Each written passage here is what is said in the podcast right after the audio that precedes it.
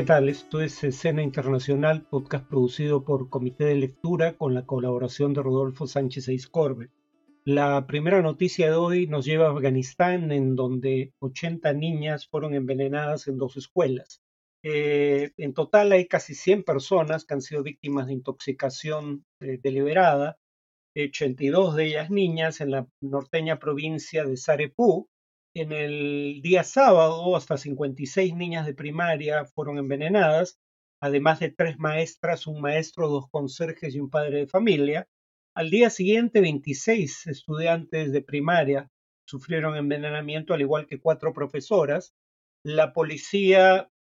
solo constató que la intoxicación se produjo dentro de las escuelas, pero no dio a conocer ni eh, la sustancia empleada ni quiénes serían eh, los responsables. De hecho, no se informó de ningún detenido. Algunas de las niñas terminaron hospitalizadas, aunque están en buenas condiciones. Estamos hablando de un país, Afganistán, donde el régimen talibán ha eh, prohibido, al menos temporalmente, la educación secundaria y superior para mujeres. La única permitida era la educación primaria hasta los 12 años, esto en un contexto de restricciones crecientes a la conducta social de las mujeres, eh, la obligatoriedad de cubrir el, el rostro, la segregación por sexo en espacios públicos o la necesidad de acompañamiento masculino para viajes de larga distancia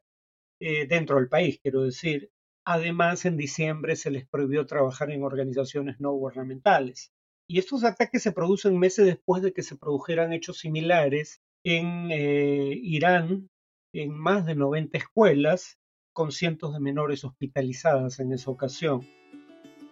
La segunda noticia de hoy es que Mike Pence, ex vicepresidente de Donald Trump, anunció que participará en las primarias republicanas con el propósito de ser elegido candidato de ese partido a las elecciones generales del próximo año. La candidatura sigue estando básicamente eh, cerrada a favor de Trump,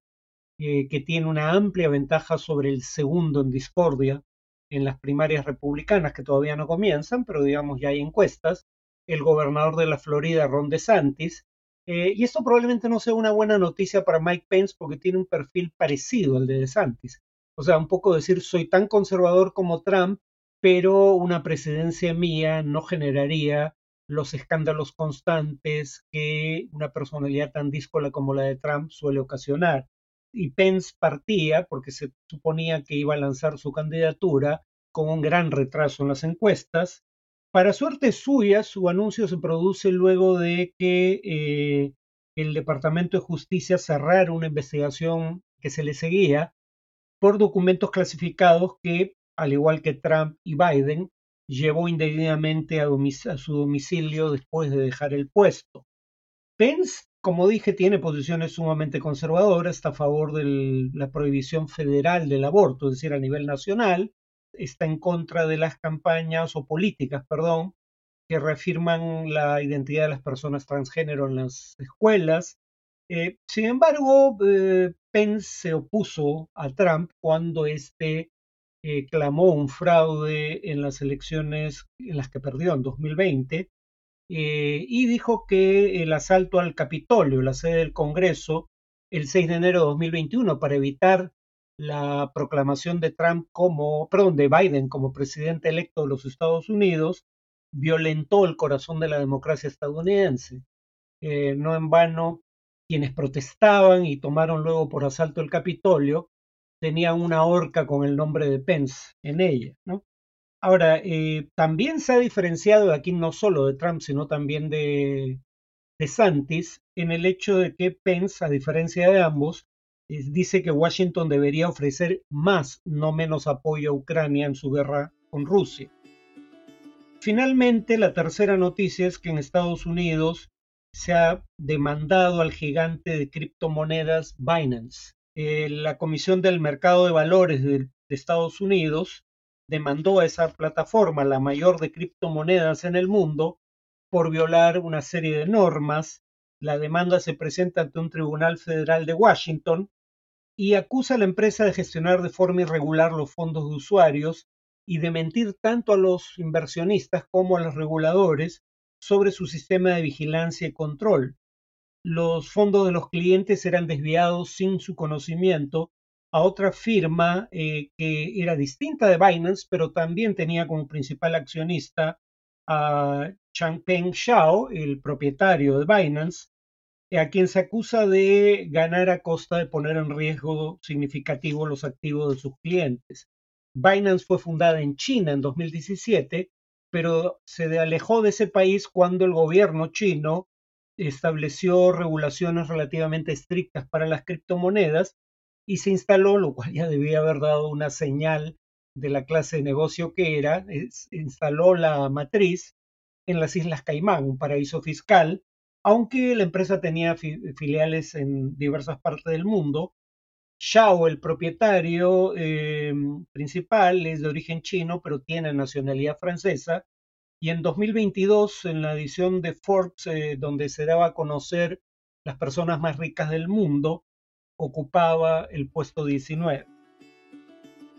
En cuanto al tema de análisis, em, todo parece indicar que el domingo pasado eh, se inició eh, la contraofensiva ucraniana en la guerra que ese país libra contra Rusia por la ocupación y anexión de parte de su territorio a manos de ese país. Y ya había hablado un poco de eh, debate que había en torno a las perspectivas militares de esta contraofensiva lo mencioné hace aproximadamente una semana. Hoy día voy a tocar el tema, pero no hablando tanto de la contraofensiva en el plano militar, de la que ya hablé en, otra ocasión, sino eh, en torno al tema de las sanciones eh, y su efecto sobre la economía rusa y además eh, cómo podríamos ver una salida más adelante a esta crisis. En primer lugar, creo que está equivocada la tesis de quienes sostienen que, dado que las sanciones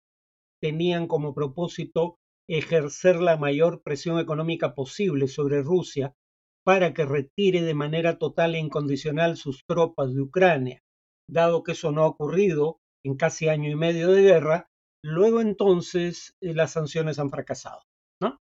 Aquí hay una concepción errada de eh, la dimensión de las sanciones y cuál era su propósito. No fueron sanciones maximalistas con un propósito maximalista, o sea, no pretendían infligir el máximo costo posible desde un inicio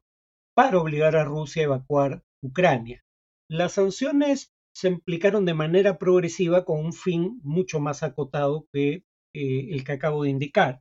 Y esto deriva del mero hecho de que para que las sanciones económicas tengan efecto, tienen que darse entre países que tengan algún nivel de interdependencia económica. Por ejemplo, ¿por qué las sanciones económicas contra Corea del Norte virtualmente no tienen efecto? Porque para efectos prácticos la relación económica de Corea del Norte con el mundo se restringe a un país fundamental. La República Popular China es su único socio comercial importante, es la única fuente importante de inversión extranjera en el país. Corea del Norte no tiene una bolsa de valores, eh, ni propiedad privada en general sobre medios de producción, salvo a nivel individual o familiar, y además no utiliza el sistema internacional de pago SWIFT, el cual podría ser excluido por Estados Unidos, o prácticamente no lo utiliza, puede hacer negocios con China en moneda de ese país. Entonces, cuando un país no tiene virtualmente interdependencia económica con el mundo, más allá de, en este caso, la República Popular China, el efecto de sanciones internacionales sobre su economía es bastante limitado. Contra Rusia podían aplicarse sanciones severas precisamente porque Rusia era un país inserto en la economía internacional, pero el que haya interdependencia económica implica que las sanciones pueden ser un boomerang. Afectan a la economía rusa, pero también pueden afectar a las economías de los países que las aplican. Y claro, por eso es que se aplican de manera progresiva, porque por ejemplo, la Unión Europea primero eh, trató de buscar fuentes alternativas de gas aquel que importaban antes de Rusia, aunque fuera más caro, por ejemplo, porque muchas veces es gas licuado, que luego tiene que ser regasificado en el punto de destino, y Alemania tuvo, por ejemplo, que construir nuevas plantas de regasificación para importar ese tipo de gas. O sea, pero el punto es, primero la Unión Europea buscó fuentes alternativas de gas a aquel que iban a dejar de importar de Rusia y solo entonces dejaron de importar gas ruso de manera, creo yo, definitiva. Lo mismo con el tope de 60 dólares eh, al precio de exportación de petróleo ruso, 60 dólares por barril, a terceros países. ¿Por qué el G7 o los países de la OTAN creen que sus sanciones pueden afectar la exportación de gas rusa a la India, por ejemplo? Porque la mayoría de los buques tanques que transportan el gas que exporta Rusia son de empresas que tienen, eh, digamos, como eh, matriz eh, países occidentales. Su matriz está ubicada en países occidentales, por ende están legalmente obligados a aplicar sus sanciones. Y uno podría decir, bueno, pero no son los únicos, las únicas empresas que pueden ofrecer el servicio. Sí, pero además hay que eh, asegurar los embarques de petróleo y no hay empresas de seguro internacionales con las espaldas financieras para asegurar las exportaciones rusas de petróleo más allá de empresas de seguro que tienen su matriz en países de la OTAN o Japón. Por eso es que estos países pueden afectar el comercio entre Rusia y países que no son integrantes de la OTAN por ese tipo de vías, por no mencionar la exclusión de bancos rusos del SWIFT, el Sistema Internacional de Pagos. ¿Por qué, sin embargo, poner un tope de 60 dólares que de alcanzarse todavía le permitiría obtener beneficios a Rusia, aunque magros, porque sus costos de producción son muy altos y su petróleo es más barato porque es petróleo pesado, que por ejemplo el petróleo saudí, eh, y por qué no, a cambio, prohibir la exportación de gas ruso. Bueno, porque prohibirlo tenía dos problemas. El costo para las economías de los países importadores de ese petróleo que exporta Rusia iba a ser tan grande que estos muy probablemente habrían estado dispuestos a asumir costos exorbitantes para sortear el efecto de la sanción. Monitorear una sanción que impidiera la exportación de gas ruso también hubiera sido costoso para las potencias occidentales, sin mencionar el hecho de que la mayoría de las potencias occidentales son importadores netas de petróleo y por ende eh, si ponían si prohibían la exportación de petróleo ruso al reducir la oferta internacional de petróleo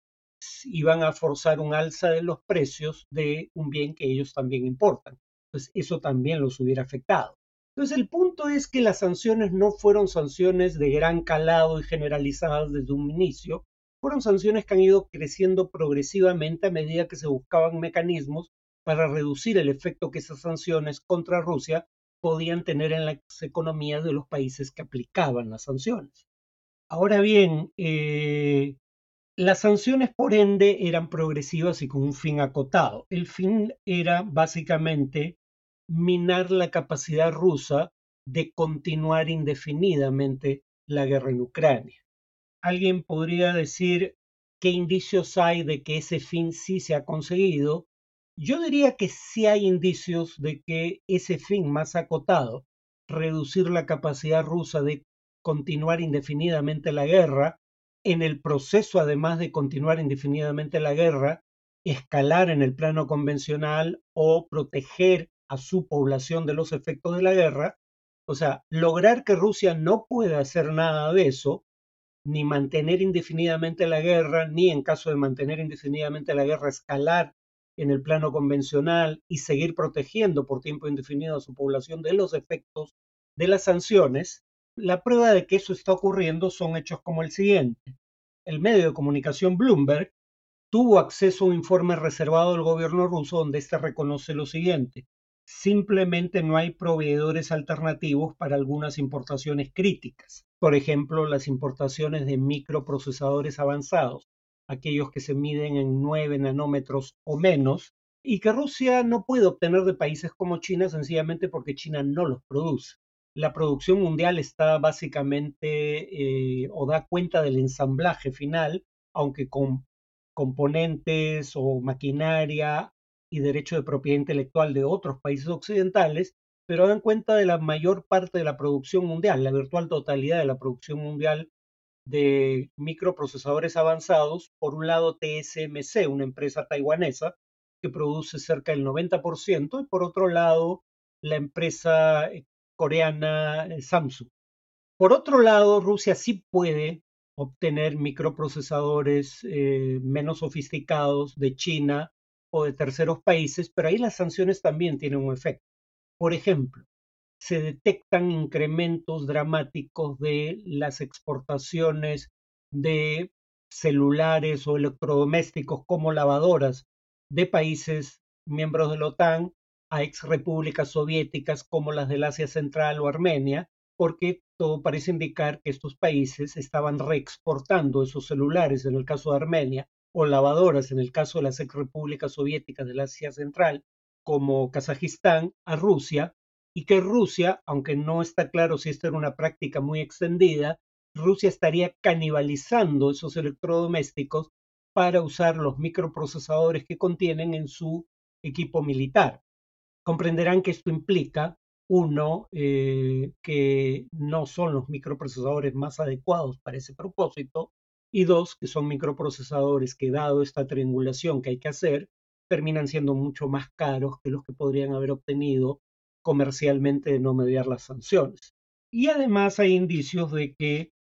Rusia ha visto mermar sus ingresos por exportaciones de petróleo y gas. No estamos hablando nuevamente de un efecto dramático, pero lo suficiente como para que la economía rusa no sea capaz de sostener indefinidamente una guerra que además no puede escalar en el plano convencional y que tarde o temprano no pueda simplemente proteger a su población de eh, el costo de las sanciones, además del costo mismo de pelear la guerra. Y además hay indicios, por ejemplo, cuando digo que Rusia no puede escalar en el plano convencional, ¿de dónde saco esto? Bueno, hay indicios de que eh, Rusia no tiene ya la capacidad de reponer los tanques que pierde mensualmente en el frente de batalla porque tiene una capacidad muy limitada de producir nuevos tanques o de repotenciar tanques antiguos. Y eso lo sabemos porque hay una empresa de, o una entidad que hace inteligencia de fuentes abiertas, eh, Oryx, que ha documentado todos y cada uno de los tanques perdidos por Rusia en esta guerra. No solo provee el número de serie, provee la foto del tanque una vez capturado, destruido o inhabilitado, o provee una filmación del momento en el que el tanque es impactado o imágenes del tanque después de ser destruido. Entonces sabemos cuántos tanques pierde aproximadamente por mes Rusia y hay un indicio razonable de su capacidad de producir nuevos tanques o repotenciar tanques antiguos. Entonces sabemos que muy probablemente Rusia no tenga la capacidad, si mantiene esta guerra indefinidamente, de escalar en el plano convencional. Podría escalar en el plano